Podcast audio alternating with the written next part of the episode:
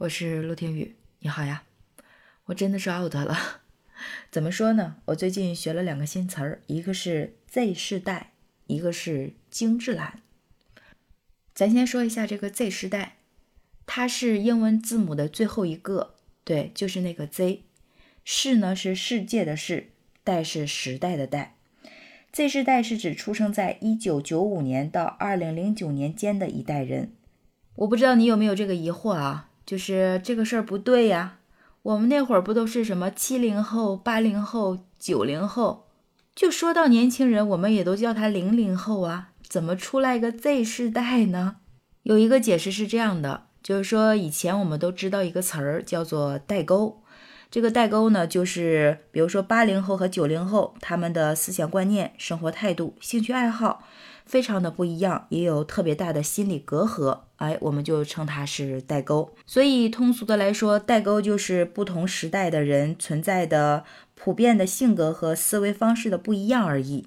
但是后来就有人发现，单纯一个整年数的数字来划分不同时代的人群，其实意义已经不太大了，因为我们时代进步的实在是太快了。比如说，一个九一年的人和九八年的人之间，他这个代沟可能还大于九八年和零零年出生的，所以一个全新的概念 Z 时代就诞生了。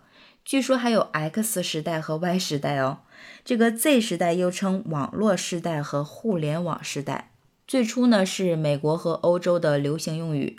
那很多人就很疑惑，那这个 Z 时代到底是哪一年到哪一年啊？其实网络上的说法还挺多的，有的说是一九九五年至二零零五年，还有人明确界定是一九九八年至二零一四年，但网上说的最多的是一九九五年至二零零九年的人。我们且不管它具体是哪一年吧，大概知道一个区间就好了。今天我们主要就是聊聊这个 Z 时代的人群，它有什么特点，尤其是在消费这一块儿，因为他们的消费习惯和消费理念才有了精致懒，因为他们成长于信息爆炸式的时代背景之下，而且又受多元化的文化熏陶，对于新鲜事物的包容性和适应性都非常的强。但是这一些 Z 时代的人都有一个鲜明的特点，就是互联网原住民，善于分享，易被种草，而且懒又宅。据说在中国 Z 时代的消费开支达四万亿人民币，这个开销占全国家庭总开支的百分之十三。而他们的消费意向呢，有几个特点，首先是颜值当道，他们对于美的事物追求是非常强烈的。精致生活联动好看主义，高颜值产品是给生活满满的仪式感。第二个特点就是懒系生活。根据相关一组数据显示，在淘宝二零一八年，懒系产品的消费同比增速百分之八十二，这个还是相当相当多的。这也是科技的发展拉动了便利经济的进阶升级。就比如今年，洗内衣机和洗鞋机就成为了很多平台上的畅销品。有记者采访，有的人就说了：“既然有机器，又何必用手呢？”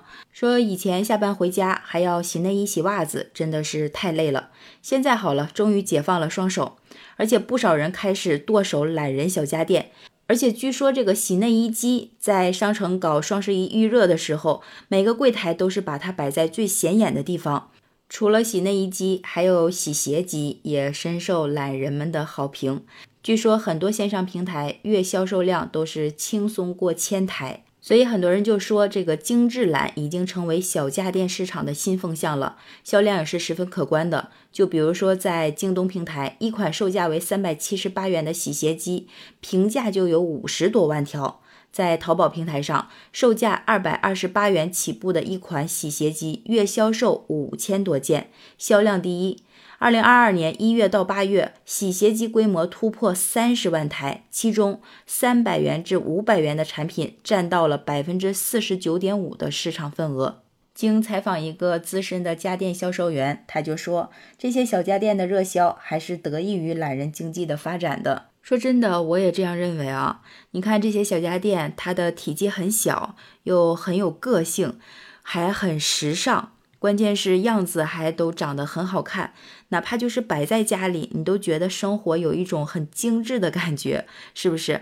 我觉得这不恰好符合了现在这种年轻人的消费理念吗？不过，根据专业人士介绍说，这些因为懒而产生的小家电啊，目前还存在产品单一、服务不完善等一系列问题吧。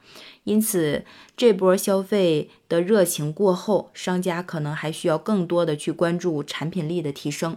我们也期待科技改变生活，科技能让我们的生活更加美好。所以，我觉得这也是 Z 世代的年轻人为我们创造出来的新的生活体验感吧。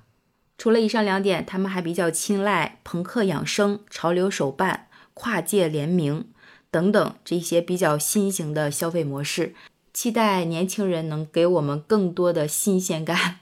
我争取能做到的就是不掉队，尽量跟上他们的脚步。因为我家里也有年轻人，虽然他还没长大，但我想等到他那个时代，可能会更科技、更发达、更刺激吧。